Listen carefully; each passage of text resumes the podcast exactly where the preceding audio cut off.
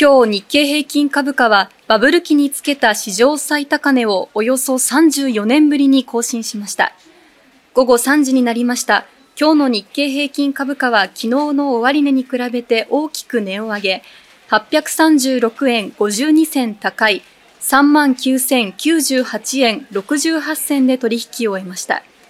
終値の最高値も更新しました。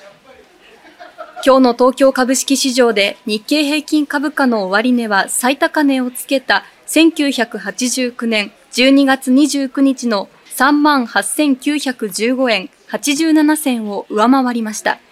およそ34年ぶりに最高値を更新しました。日経平均株価は今日午後、取引時間中で史上最高値をつけた1989年12月29日の3万8957円44銭を上回り、最高値を更新しました。その後も値を上げ、史上初となる3万9000円台をつけました。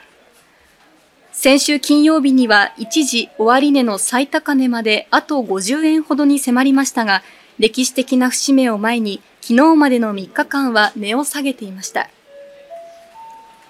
では今日の株式市場についてインベストラストの福永さんの解説です。福永さん。はい。今日の東京市場は大幅な反発で過去最高値更新となりました。注目されたアメリカの半導体大手 NVIDIA の決算が予想を上回る結果となり時間外取引で大幅高となっていたことや日経平均との連動性が高いナスダック総合などアメリカの主要株価指数の先物が大きく上昇していたことなどが東京市場の買い材料となりました。日経平均は3万8500円台に乗せて始まると、半導体関連株が買われて指数を押し上げ、終値ベースの過去最高値となる3万8915円を上回った後、わずかに上げ幅を縮めて午前の取引を終えました。